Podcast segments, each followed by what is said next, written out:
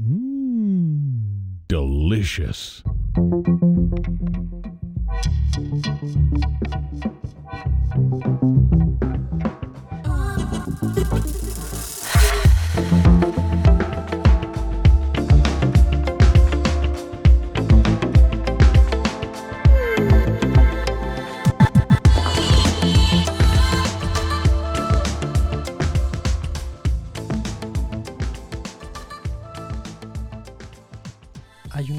vital, una energía, una aceleración que se traduce a través de ti en la acción. Y porque solo hay uno como tú en todos los tiempos, esta expresión es única, y si la bloqueas y no la expresas, nunca existirá a través de cualquier otro medio y se perderá. Estas palabras de la coreógrafa y bailarina Marta Graham inspiraron el tema de este episodio. Sabrosos y sabrosas, bienvenidos una vez más a otro capítulo de mi podcast de sabores. Y en el tema de, esta semana, como referencia a el primero de marzo, que se celebra la fecha de la cero discriminación, un día que a mi parecer no debería de existir, porque hablando desde mi perspectiva diferente, veo el valor y la riqueza que esa misma diversidad le aporta a la humanidad en muchos sentidos porque pues qué aburrido que todos fuéramos iguales, ¿no? Pero también veo la cantidad de odio y discriminación que existe hacia cualquier persona que no sea considerada como la mayoría. Ese vasto grupo de personas de los cuales no voy a mencionar ni a criticar el día de hoy. Más bien, este episodio lo voy a dedicar a resaltar esa inmensa riqueza cultural y de pensamiento que existe alrededor del mundo. Y entonces es cuando digo, sí se necesita un día como este, lamentablemente, porque no todos tienen la educación de respetar a los demás y sus diferencias.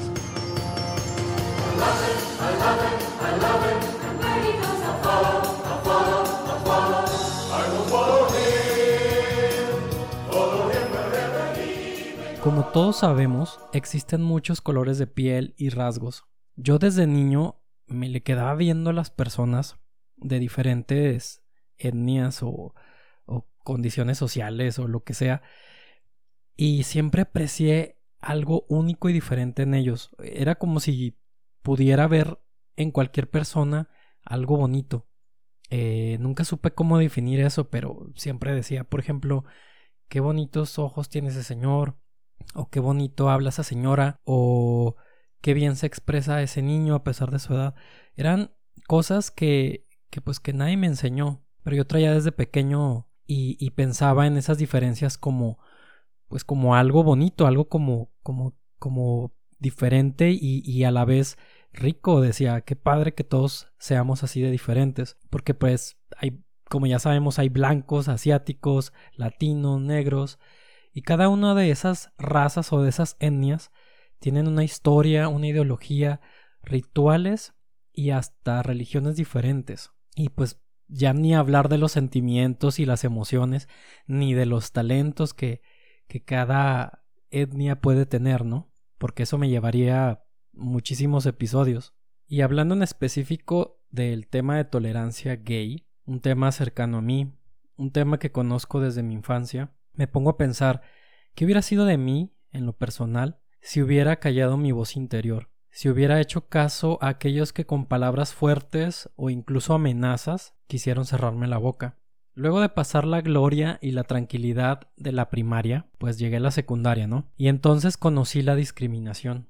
Discriminación porque no encajaba con los estándares de mis tiempos de cómo era ser un chavo normal. Era flaco, tímido, cero deportista, muy aplicado en mis estudios. O sea, era un ñoñote. Y además muchos compañeros comenzaron a cuestionar mi sexualidad.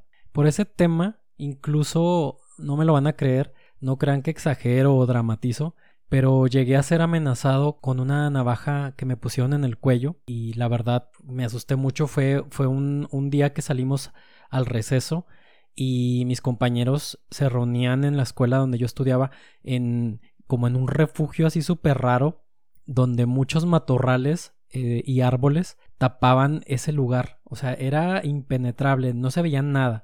Entonces un día me hablaron, me metí ahí yo inocentemente pensando que, que serían mis amigos, porque me estaban dando como la entrada a su club secreto. Y así sin más ni nada, me empezaron a insultar y me pusieron una navaja en el cuello. Y me dijeron cosas. No recuerdo exactamente lo que me decían, pero pues me amenazaban y yo no entendía por qué. Porque pues bueno, no a ese grado espero, quiero creer, pero todos sufrimos esa cruel etapa en nuestras vidas, ¿no? Cuando dejamos el capullo rosa de la protección del hogar y nos enfrentamos a la realidad, a que allá afuera hay grupos de personas que no toleran lo que no es igual a ellos.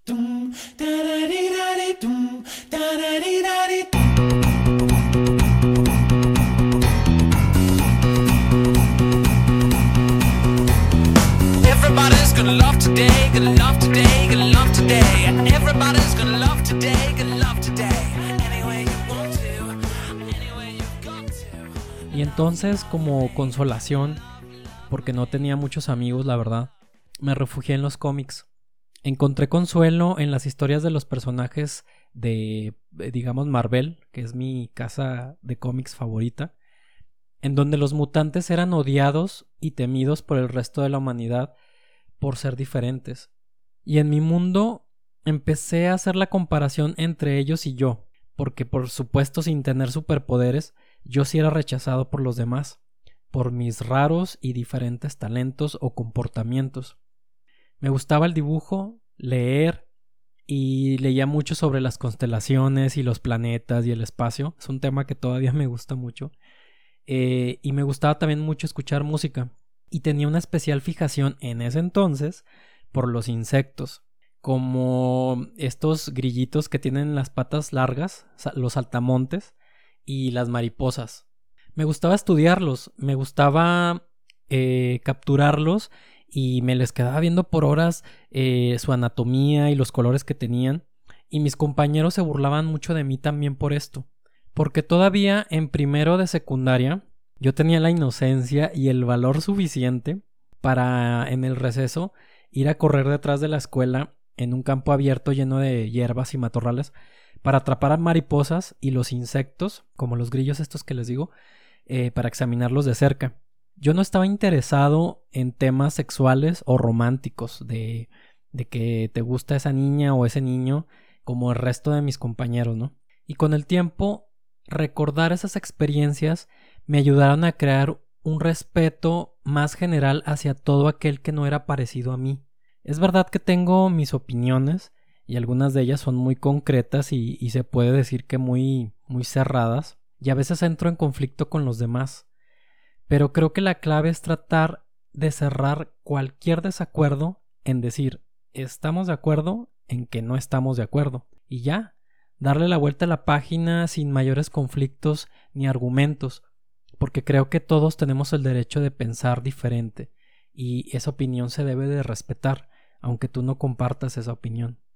Y pero por otro lado les digo que tengo eh, una opinión, más bien tengo opiniones medio locas, a veces ni yo mismo me entiendo. Pero por otro lado yo pienso como dice Borola, un personaje de la familia Burrón, no sé si algunos de ustedes los conozcan esos personajes. Pero la, la señora esta flaca y desgarbada tenía una frase muy común que decía que para los groseros cualquiera es su padre. O sea, si tenemos un poquito de conciencia desarrollada y sentido común, sobre todo que ahorita es algo como que falta demasiado en el mundo, es importante, según mi opinión, hacerle ver a los demás de la manera más respetuosa e inteligente que si están equivocados, pues decírselos, ¿no? sobre todo en temas de discriminación. Por ejemplo, eh, me viene a la mente el tema de que no todas las mujeres quieren tener hijos, ya cuando se casan o, o son adultas, y llegan a una edad en que por causas de salud o de su propio gusto, de su propia convicción, deciden nunca abrir la fábrica de bebés. Y entonces, inesperadamente, les llegan una avalancha de discriminación en forma de crítica constructiva porque dolorosamente esas flechas llegan de la gente que más dolor nos causa su opinión, que es nuestra propia familia y amigos. Conozco amigas que han tomado esa respetable y admirable decisión, pero a veces la presión de la familia y de sus propios amigos es tanta que incluso las hace tambalear en volver a considerar la decisión de tener hijos, a pesar de los riesgos a su salud, por ejemplo, digamos. Y pues eso, ese tipo de cosas hace la discriminación. También ataca de maneras sutiles y secretas que apenas nos damos cuenta. Porque ¿qué mujer está completa sin ser madre? ¿O qué mujer podría considerarse realizada sin traer nuevos seres a este mundo y sentir el amor de ser mamá? La respuesta sería todas aquellas que así lo deciden. Porque obvio que el ser mamá, pues debe ser una experiencia muy noble y, llena de amor, un amor súper sincero y, y diferente que el que la mayoría de nosotros conocemos. Y sería un amor que cualquier mujer estaría dispuesta a experimentar, ¿no? Pero no, no es lo que todas quieren vivir, y esa decisión debe ser respetada. ¿Y qué hay con ser diferente? ¿Por qué a huevo tenemos que encajar? Porque lamentablemente, como lo dije en el episodio pasado, somos seres sociales, y aunque no nos gusta reconocerlo, inconscientemente buscamos la aprobación de los demás, porque es importante para nosotros. Pero fuera de eso, eh, ayudaría una sana dosis de autoestima para poder poner un límite entre lo que la sociedad espera de nosotros y lo que realmente queremos para nuestra vida. En el caso, por ejemplo, este de, de las mujeres que no quieren tener hijos, por ejemplo. Y hablando de los temas de discriminación, para lo que fue creado este día de la cero discriminación, de verdad no entiendo la fascinación que tiene todavía mucha gente por indagar la orientación sexual de las personas o meter sus narices en las creencias de los demás. Porque esos temas solo les importan a la gente que los vive, a la gente que, que, está de acuerdo con esas convicciones. Porque de verdad a mí en lo personal se me hace súper aburrido tener que tratar esos temas en pleno siglo que vivimos. Y eso solo me hace pensar que pues por eso existe este día, porque queda muchísimo camino que recorrer todavía. Pero el ejemplo empieza por uno mismo, ¿no creen? Me llega a la mente que en la comunidad gay, por ejemplo, y digo algunos porque no todos podemos ser encajados en los mismos estereotipos, pero en esta comunidad es normal y es, eh, ya todos hemos escuchado, que se exige mucho respeto. Pero lamentablemente algunas personas de la misma comunidad son las primeras en discriminar y no dan el mismo respeto que exigen.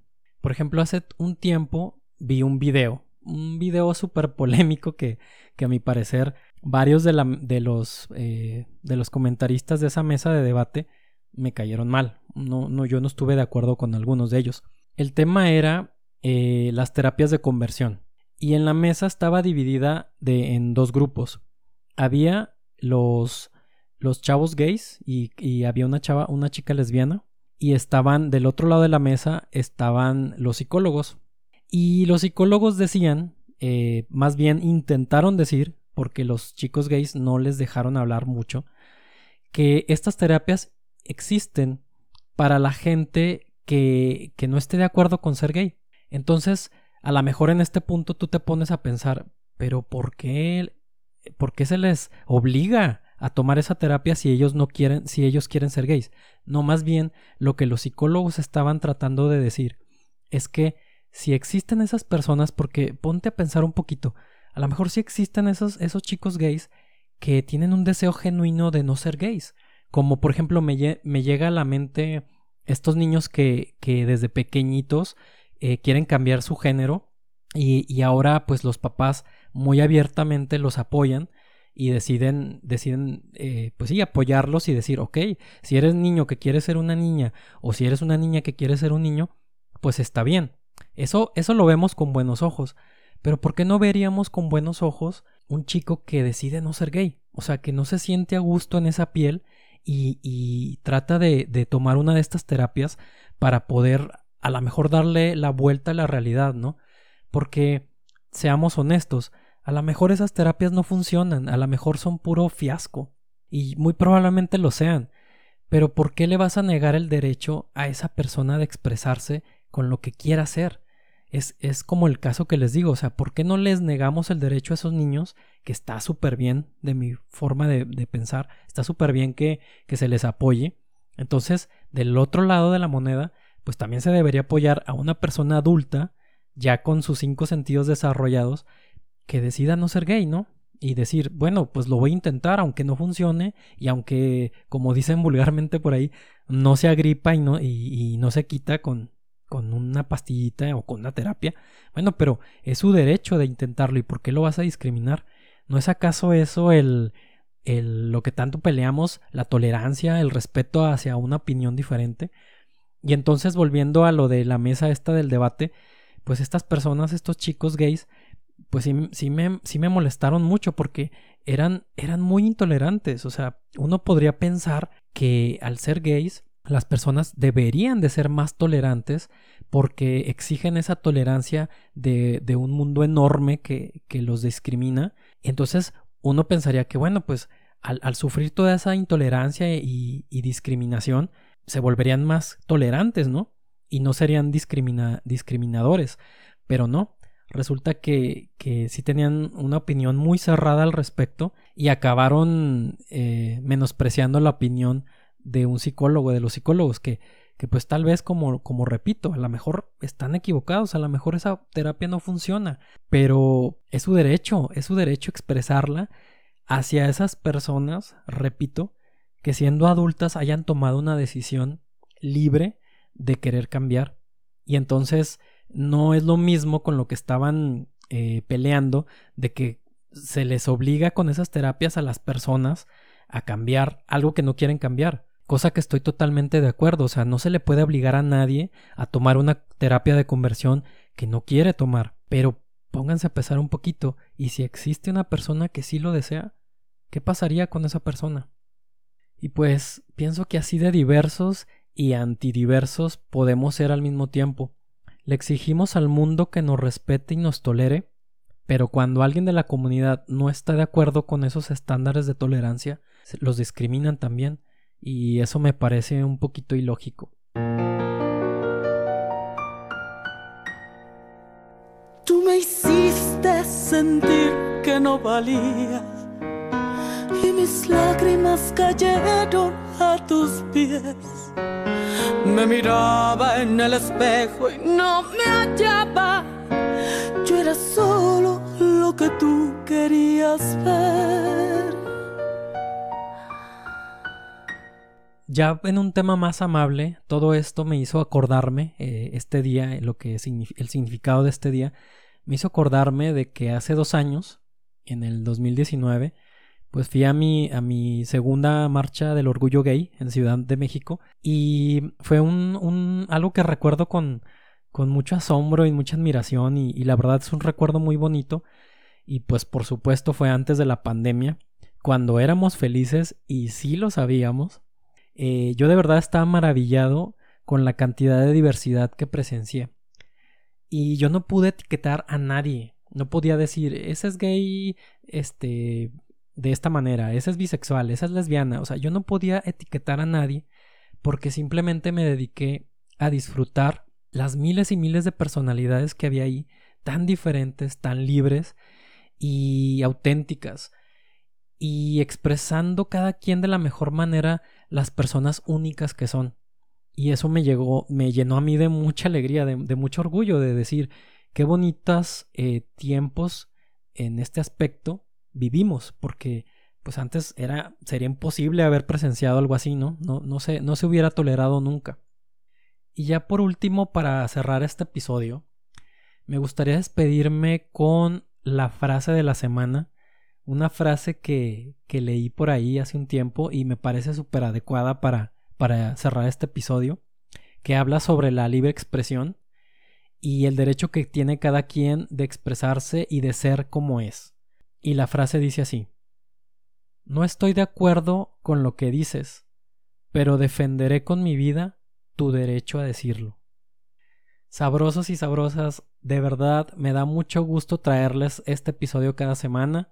Se los agradezco bastante a todos aquellos que se toman el tiempo de escucharme y que me apoyan y me comparten en redes sociales. De verdad a todos ustedes les mando un súper abrazo. Que tengan muy bonito inicio de semana y hasta la próxima.